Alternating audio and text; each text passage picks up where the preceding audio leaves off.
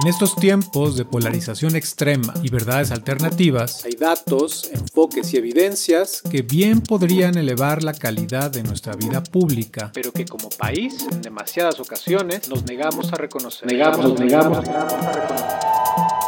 En este podcast de México Evalúa nos dedicamos a cazar a esos elefantes en la habitación. Bienvenidos a un episodio más de Elefantes en la Habitación, el podcast de México Evalúa.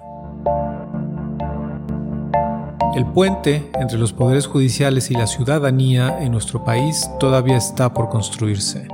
Lo que se impone, por lo pronto, es la desconfianza.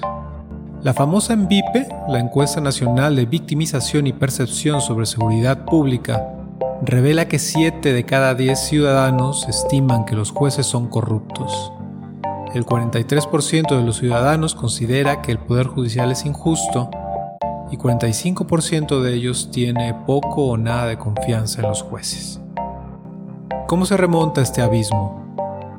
¿Algún día los ciudadanos daremos por hecho que el acceso a la justicia es parejo, igualitario? Lo primero que tenemos que hacer es participar, interesarnos por el tema. Pero los poderes judiciales también deben poner de su parte y en este episodio de hoy, Laurence Pantan, coordinadora del programa de transparencia en la justicia de México Evalúa, charlará con dos jueces que han puesto mucho de su parte personalmente. Son María Silva, magistrada del Tribunal Electoral del Poder Judicial de la Federación, y Pablo Casas, juez del Poder Judicial de Buenos Aires, Argentina. Hemos aprovechado que los dos participan en el Foro Internacional para una Justicia Abierta para reunirlos ante el micrófono. Los dejo con Laurence Pantan. Muchas gracias, Pablo. Eh, es un gusto saludar a los seguidores de nuestro podcast, pero también me da mucha alegría que hoy podamos tener con nosotros a dos personas no solamente brillantes, sino que desde su trinchera, que es la impartición de justicia, son entregadas a su trabajo y comprometidas en hacer algo para que su país esté mejor. Para mí siempre es motivante conocer a personas con tanto entusiasmo y dinamismo por lo que hacen y me parecía interesante presentárselos. Ambos han emprendido notables esfuerzos para transparentar y difundir las actividades de su sala o juzgado, para acercar a los ciudadanos a su poder judicial y facilitar su acceso a la justicia.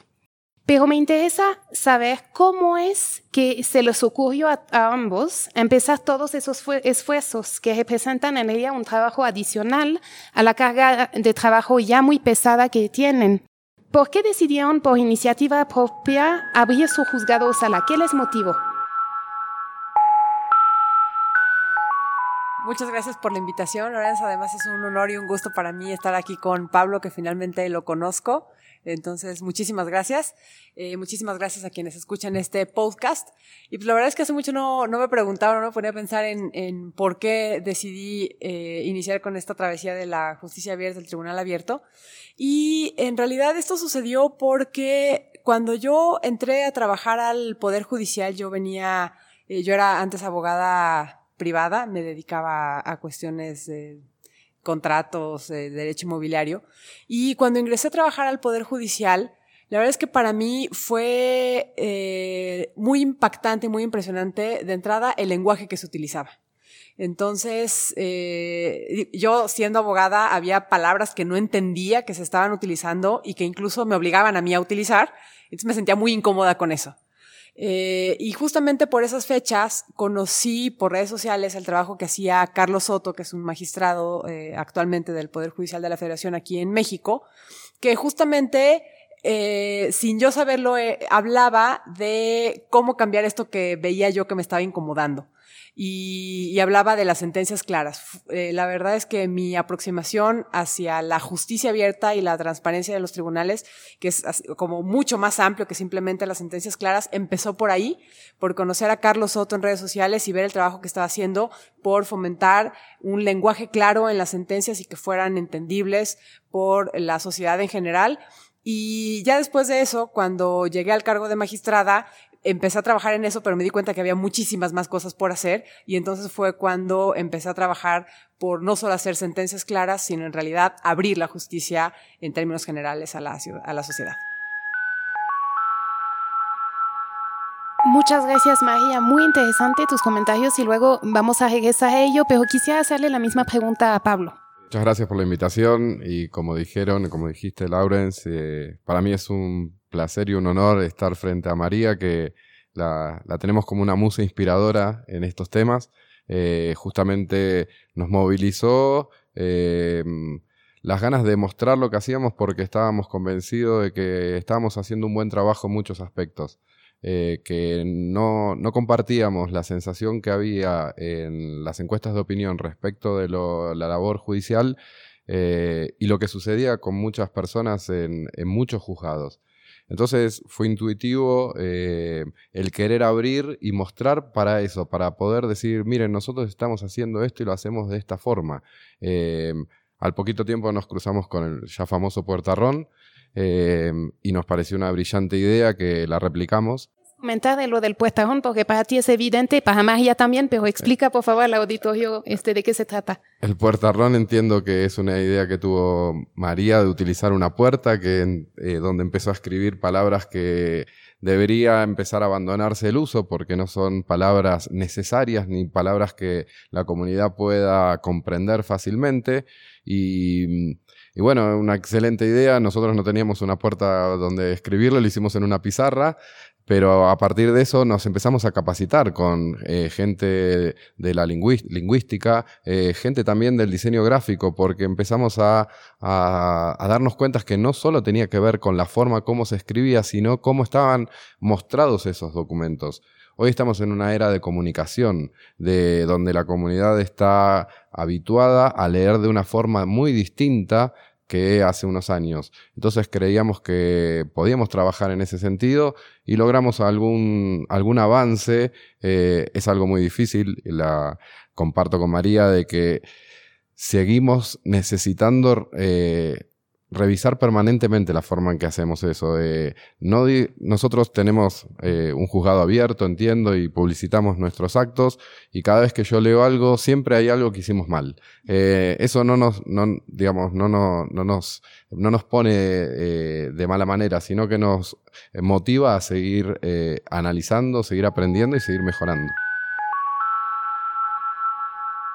Qué bueno, este, y justamente mencionaste algo, este, iba a llegar esto después, pero empecemos con esto, eh, el tema de las sentencias en lenguaje claro. Entiendo que una vez me habías comentado, si no me equivoco, que hasta eh, hiciste una sentencia donde hablabas directamente a la persona imputada para explicarle porque sentías que justamente el lenguaje de una sentencia normal era como demasiado obscuro para esa persona y te dirigiste directamente a esa persona y siento, y, según me habías comentado, no fue necesariamente muy bien recibida esta iniciativa por parte de otros juzgadores. ¿Nos cuentas esa experiencia, por favor? Sí, eh, mi materia es la materia penal, eh, una materia sensible y además eh, trabajamos con una perspectiva de género necesaria por convicción personal y además por obligación legal, por suerte, en nuestro país y en nuestra ciudad.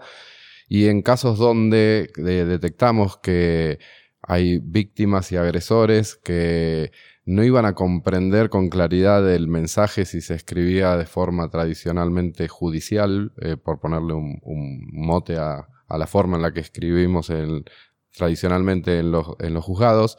Eh, nos animamos a, mandarle un mensaje en la sentencia escrita, eh, donde nosotros, ustedes saben que voceamos, tratamos de vos y no de tú, eh, abandoné, eh, generalmente en las sentencias cuando uno se dirige a una persona menciona la trata de usted, eh, ese trato ni siquiera están habituados estas personas, pues eso no es un trato habitual entre nosotros, nos tratamos o de tú em, o de vos en nuestro caso, y me animé a hablarle de vos.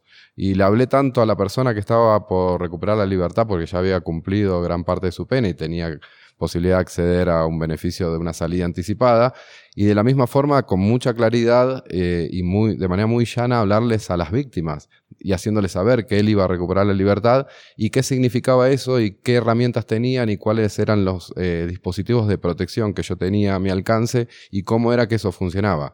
Si eso yo se lo explico en términos de cómo está escrito en la ley, la mujer no iba a saber qué hacer frente a una situación que eh, habría un incumplimiento en ese caso de que le había impuesto que recuperaba la libertad de este señor, pero con eh, una obligación de no acercamiento hacia ellas.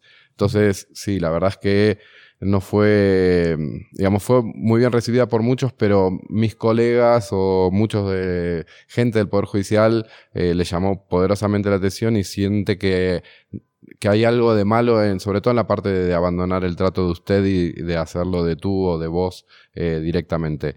Eh, yo creo que de esto lo que nos pasa es que son situaciones culturales tan arraigadas que la primera reacción es oponerse, pensar que eso está mal, que no es lo correcto, pero bueno, si, si no existieran personas como María, este, seguramente no se cambiaría el, el status quo para hablar bien complicado si quieren. Este, y justamente, María, ¿qué opinas de esto? Porque en México no solamente es que las sentencias tienen un lenguaje complicado, como lo mencionabas, pero también son larguísimas.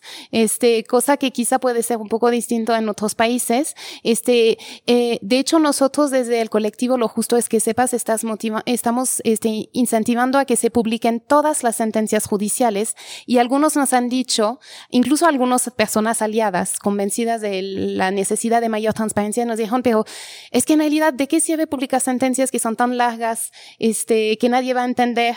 Y yo creo, estoy convencida, pero dime cuál es tu sensación, de que si obligamos justamente a que se transparenten, va, va a ser un gran incentivo desde adentro para los propios operadores para intentar, este, recortar las sentencias, porque van a implicar quizá, este, eh, más trabajo para ella, ellos hacer versiones públicas si son sentencias largas, este, y quizá modificar un poco esto del lenguaje. No sé si me estoy equivocando, este, tú me dices. Eh, a lo mejor soy un poco pesimista, pero creo que tal vez esto no vaya a forzar a los poderes judiciales que no publican ahorita sus sentencias a hacerlas más cortas.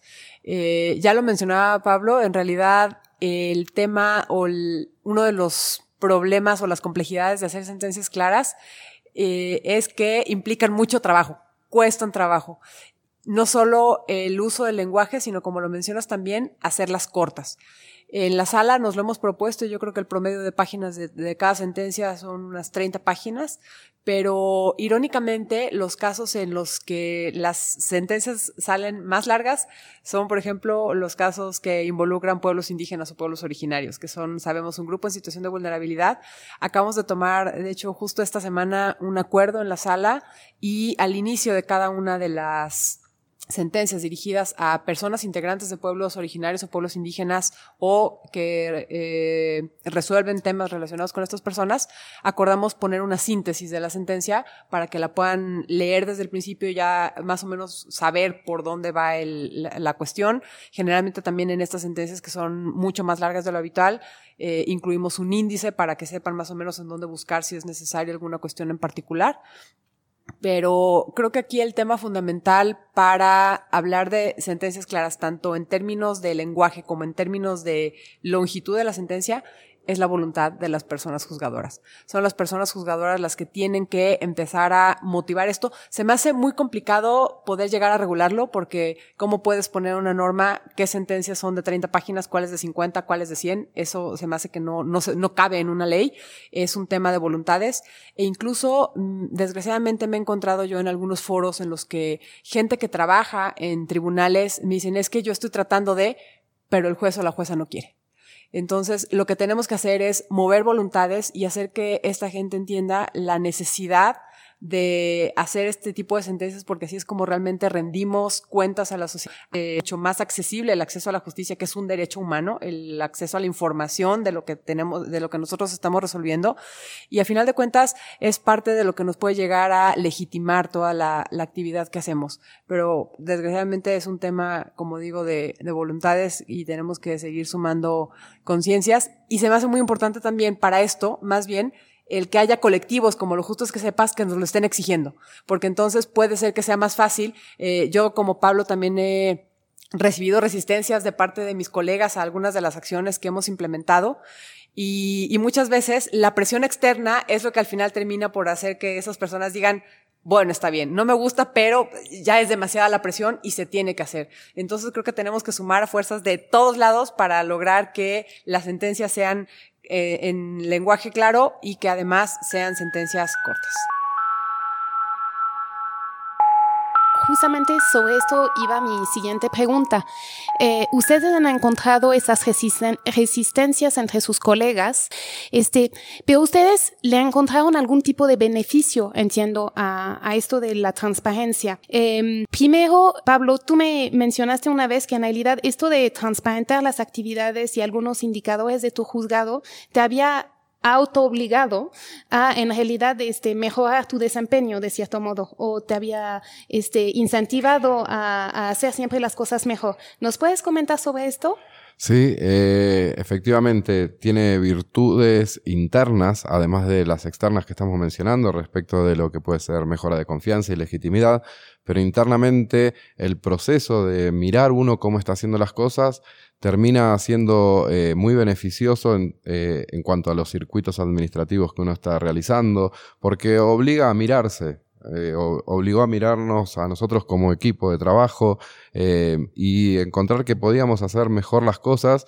Y una vez que empezamos a encontrar indicadores y a encontrar eh, posibilidad de medir cómo estábamos haciendo nuestra función, nada, es sumamente gratificante derribar mitos, por ejemplo. Nosotros nos las pasamos derribando mitos internos en relación a qué pensamos que estamos haciendo de, mayor, eh, en mayor medida. Y cuando los miramos los datos, resulta que no se corroboran nuestras sensaciones. Eh, es decir, la importancia que tiene todo este tipo de implementación de políticas de apertura también obligan a que haya un reacomodamiento interno que es muy beneficioso para la labor. Es cierto que requiere un mayor trabajo, sobre todo al inicio, pero es tan gratificante incluso en términos de las relaciones humanas de las personas del equipo de trabajo. Ahí nos conocimos mucho más. Eh, las reuniones de gestión de calidad o de la mejora continua que, que, empezamos a, a, analizar a partir de un planeamiento estratégico que hicimos del juzgado,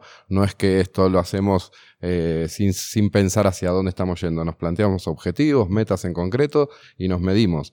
Eh, así que sí, entiendo que es realmente fue realmente beneficioso y lo es para poder mejorar eh, la eficiencia de nuestra labor y en definitiva los tiempos en que hacemos las cosas.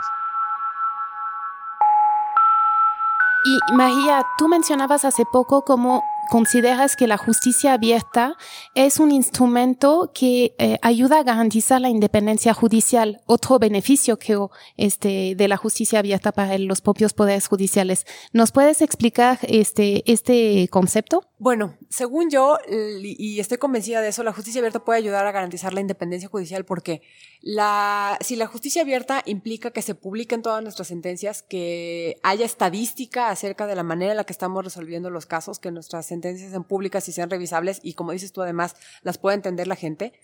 Esto implica también eh, que la gente sabe cómo estamos resolviendo cada uno de los asuntos.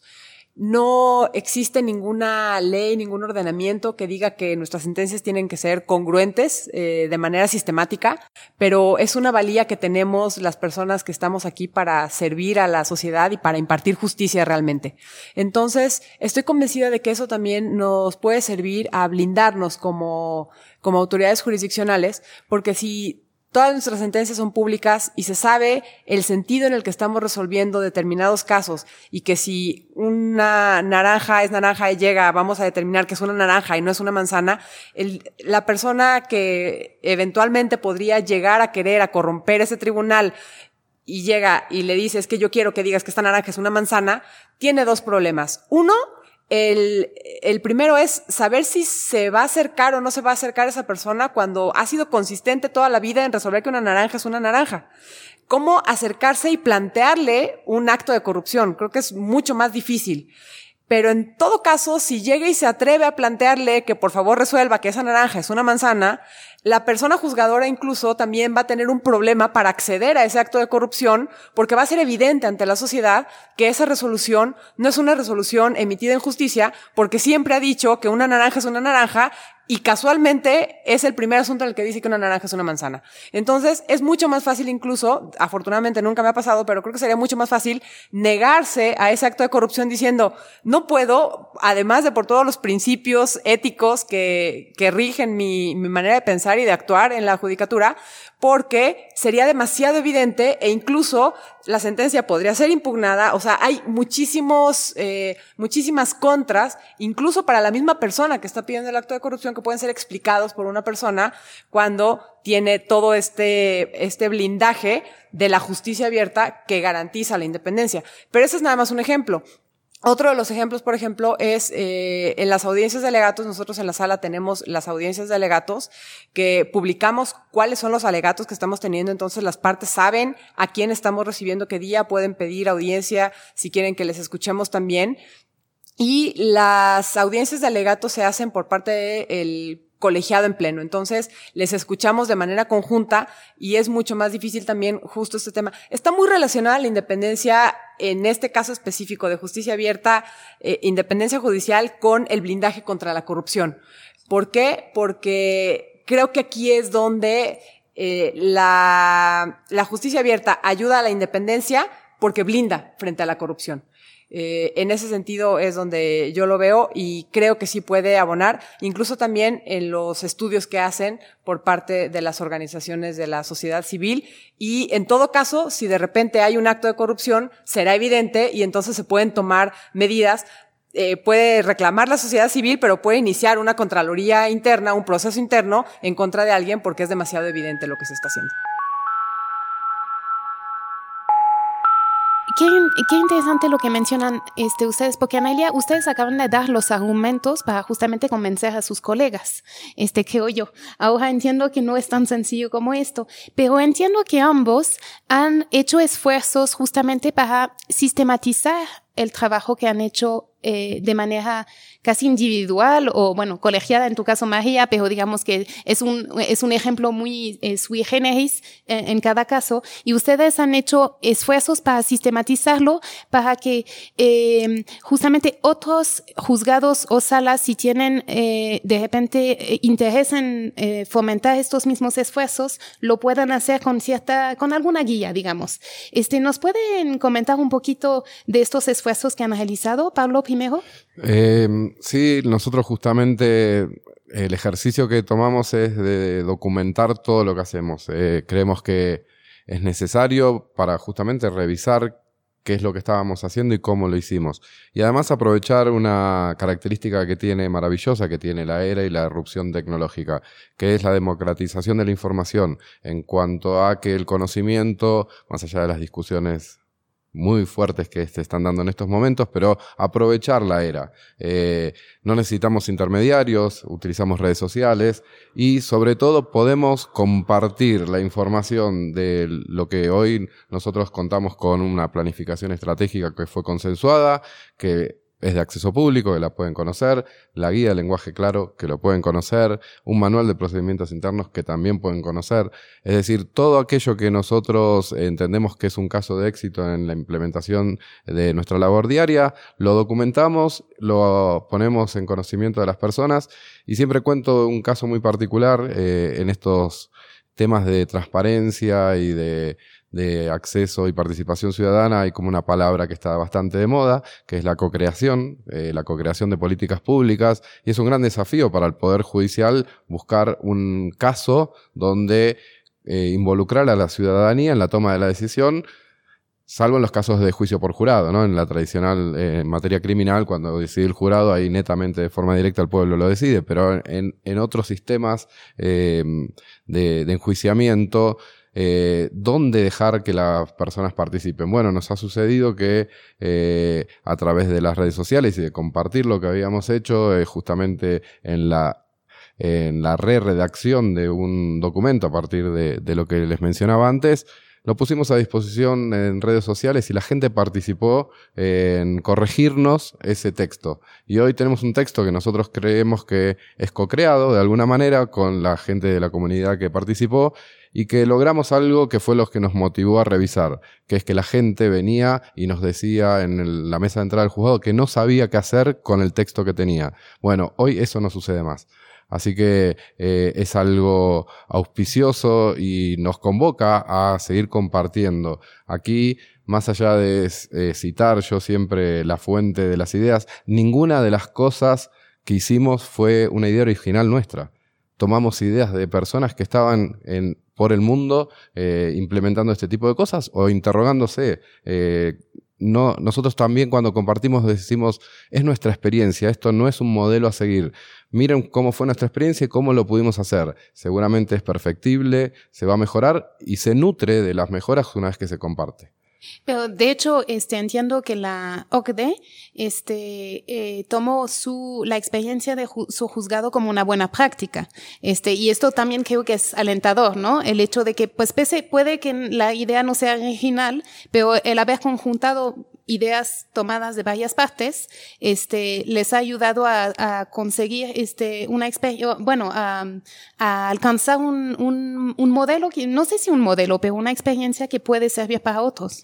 Sí, la verdad que tuvimos el honor de ser detectados a partir de que nosotros participamos y somos co-coordinadores de un segundo plan de acción concreto de la Alianza para Gobiernos Abiertos, OGP, en la Ciudad de Buenos Aires a nivel subnacional empezamos a trabajar ese plan concreto y se dio la coincidencia que gente de la OCDE eh, caso y lo tomó como un caso de estudio primero y hoy como una práctica, una buena práctica, lo tiene eh, colgado en su página, eh, la OCDE, y para nosotros es un orgullo, una premiación. Siempre te comento y les comento que en el sector público es muy fácil castigar y es muy difícil la premiación de estos esfuerzos.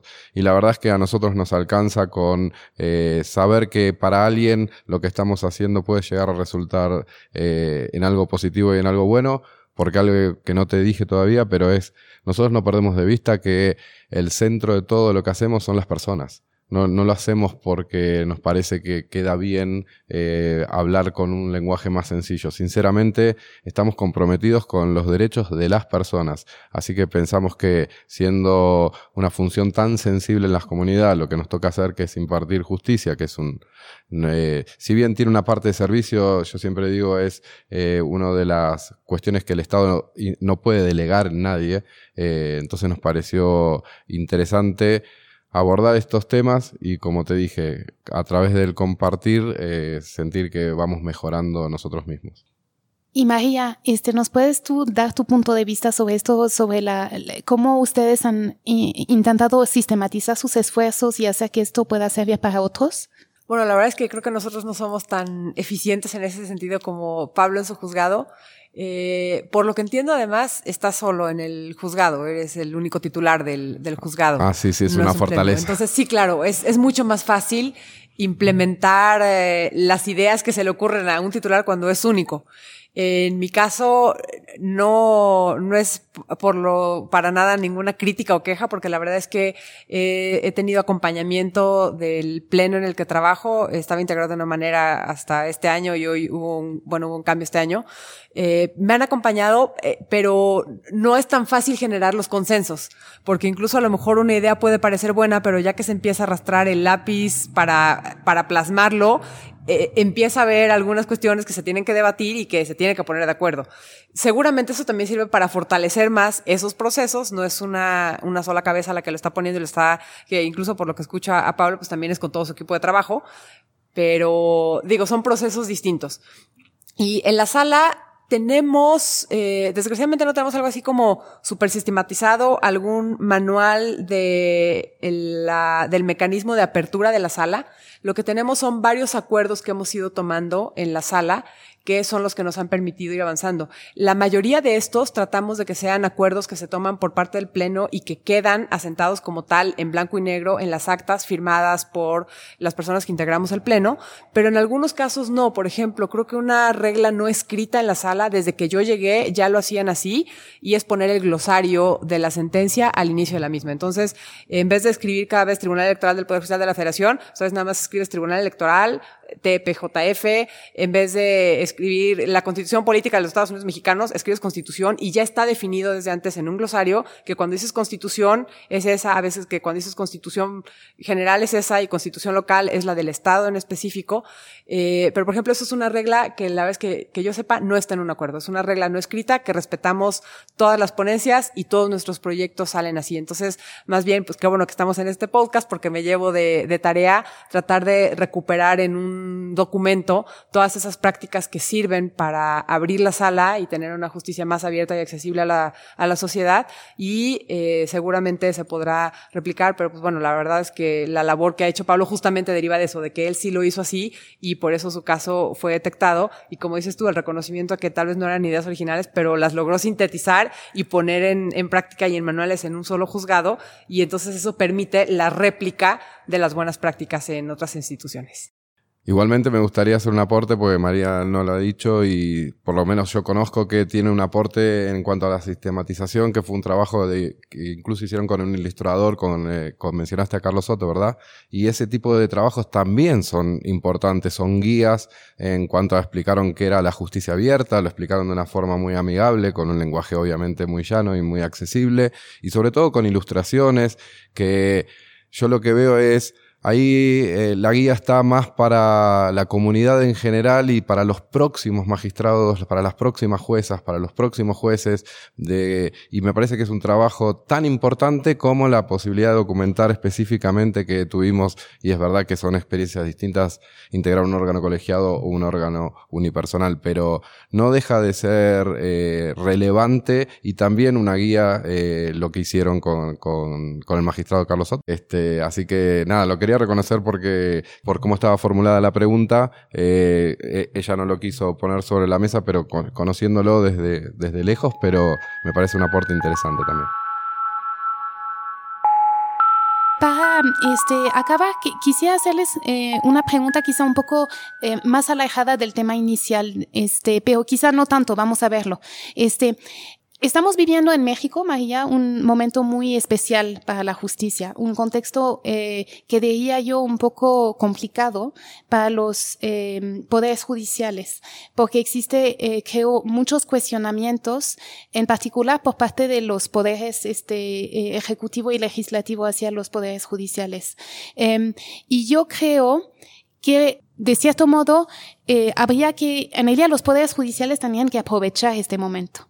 Y aprovecharlo eh, para justamente eh, dar a conocer más lo que hacen, porque creo que muchos de los cuestionamientos que se dan, algunos creo que son justificados entre nos, pero este, otros creo que en ella derivan de un desconocimiento de lo que realmente están haciendo los poderes judiciales. Y por eso creo que se vincula con el tema de, de la charla de hoy, es decir, cómo la justicia abierta puede permitir justamente a los poderes judiciales hacer una mejor labor de difusión de lo que están haciendo para que la ciudadanía no se sienta tan alejada y que pueda entender y también discriminar entre cuestionamientos que pueden ser legítimos y otros que a lo mejor son más cuestionables, perdón por la redundancia.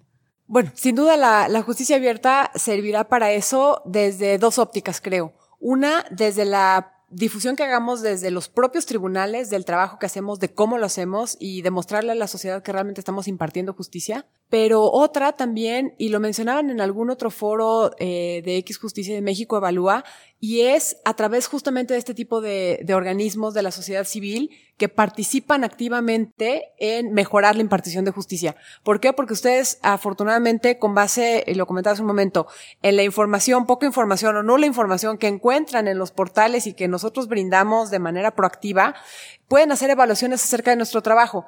Y esas evaluaciones, a final de cuentas, creo que reciben mucho mayor crédito que lo que nosotros mismos como tribunales podemos publicar, porque es una persona ajena que está evaluando nuestra labor, que nos está poniendo palomitas o taches donde van palomitas o taches, y eso sirve también para que nosotros mismos podemos justificar las cosas buenas que estamos haciendo y demostrarle a los otros poderes y a la sociedad lo que estamos haciendo. Y, y esto porque es importante resaltarlo, porque la justicia abierta no solamente depende o es responsabilidad de los tribunales, sino también de la sociedad en su conjunto, que se interese también porque es, nosotros tratamos de comunicarnos con la sociedad. Tenemos redes sociales, tenemos, hacemos las infografías, hacemos cápsulas, sacamos las listas de los resolutivos, pero vemos que las personas interesadas, las personas que nos siguen en redes sociales, es un nicho muy pequeño.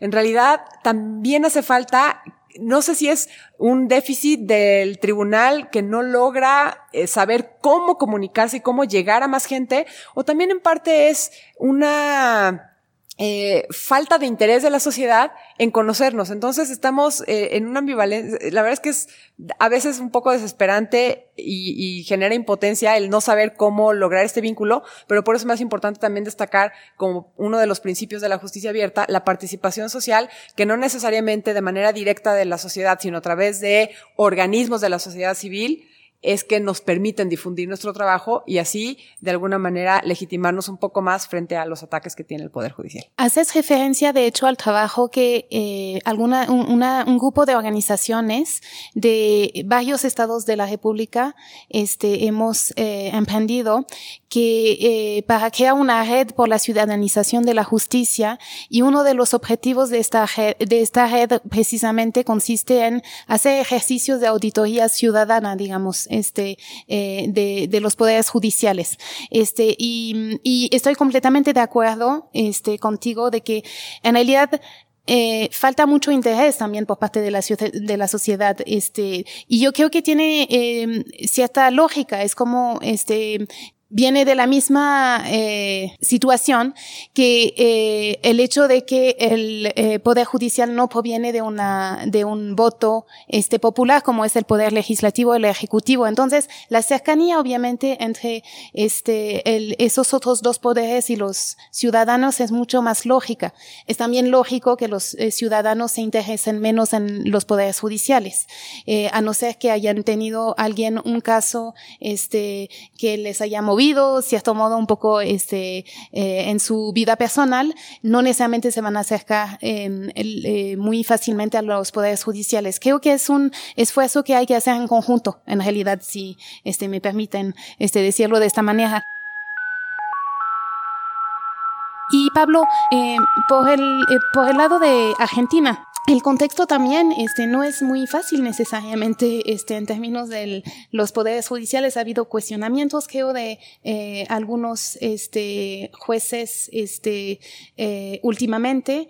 Eh, si nos puedes comentar un poco todo esto y justamente cómo se vincula esto con la, la, una mayor este, transparencia. Sí, eh, los procesos en toda la región están siendo como bastante similares.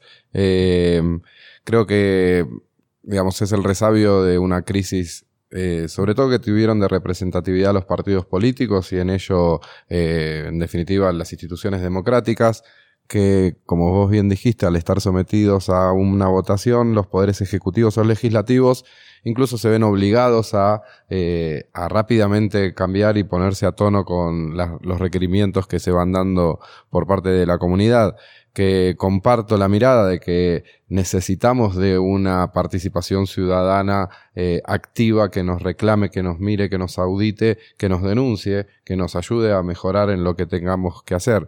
Eh, pero sin duda es un trabajo que tenemos que, que hacer y muy rápido y muy seriamente porque el Poder Judicial es una parte fundamental de los sistemas democráticos. Eh, si bien podemos ser contra mayoritarios en términos de cómo somos designados, justamente la transparencia y la apertura, los que nos permite de alguna manera es legitimar esta situación eh, y sobre todo tener redes de contención. Eh, porque cuando uno conoce y sabe y puede ya tener la seguridad de que uno imparte justicia de una manera eh, digamos, lo más consciente posible y lo más eh, apegada a derecho, eh, eh, se empiezan a generar alianzas que frente a los embates o posibles embates de, de, los, de otros poderes políticos de, del Estado, creo que va a ser una red de contención como para que esas situaciones puedan discernirse cuáles son realmente aquellas personas que hacen mal su función y que deben ser destituidas, de cuando en realidad la única intención es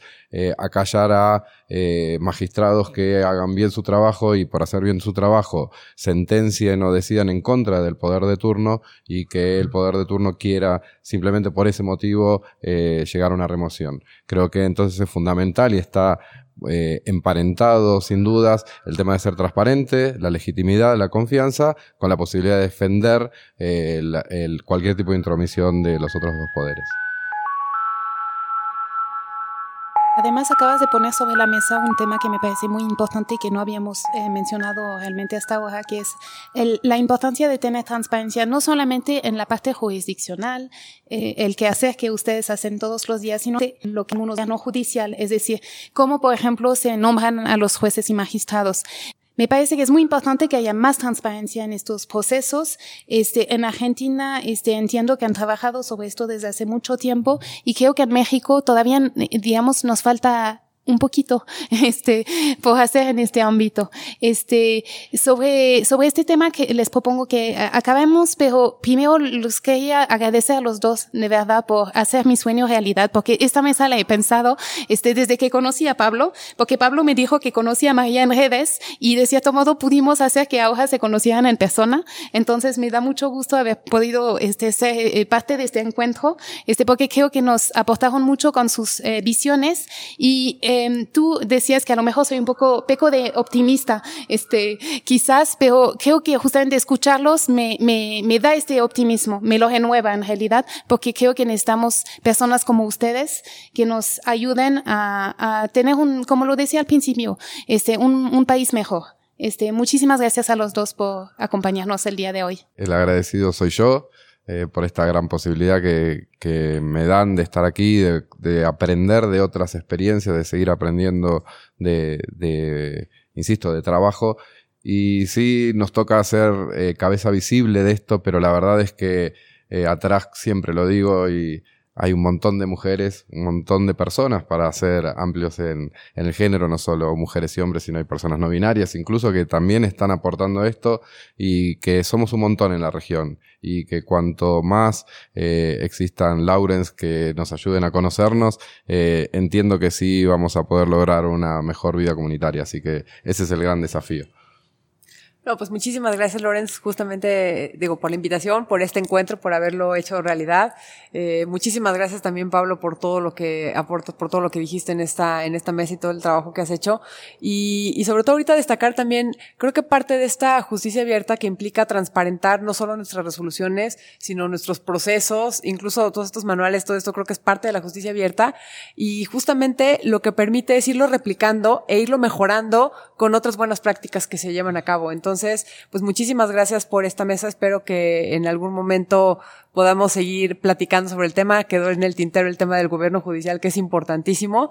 Y pues bueno, gracias también por lo que entiendo y por lo que ha dicho Pablo, que reconoce a, a las personas que están atrás de todo también. Gracias al equipo de trabajo que está en la sala y seguramente su equipo que tienen mucho que ver porque algunas de las cosas que hacemos, al menos al menos de las cosas que hago yo en, en este tema de justicia abierta, a veces no son ideas mías, son ideas de mi propio equipo de trabajo, que a final de cuentas, pues la cara visible, como dice Pablo, soy yo, pero, pero es un trabajo que se hace por parte de toda la sala, por parte incluso de otras prácticas que se han retomado. Entonces, en realidad esto, como decía hace un par de minutos, es un trabajo de co-creación. Estamos creando en la región un sistema de justicia abierta, como dices, para mejorar los países en que vivimos. Muchísimas gracias. Aprovechemos para mandar un saludo a sus equipos. Este, tengo el, conozco, el gusto de conocer al, equipo de Pablo, entonces sea un gusto saludarlos.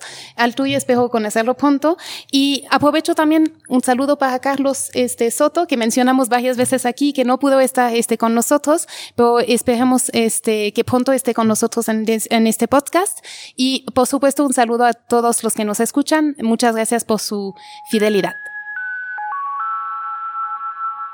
Muchísimas gracias Lorenz, María y Pablo. No me queda más que recordarles que pueden recuperar las mesas redondas, conferencias magistrales, eh, conversatorios que se llevaron a cabo en el Foro Internacional para una Justicia Abierta.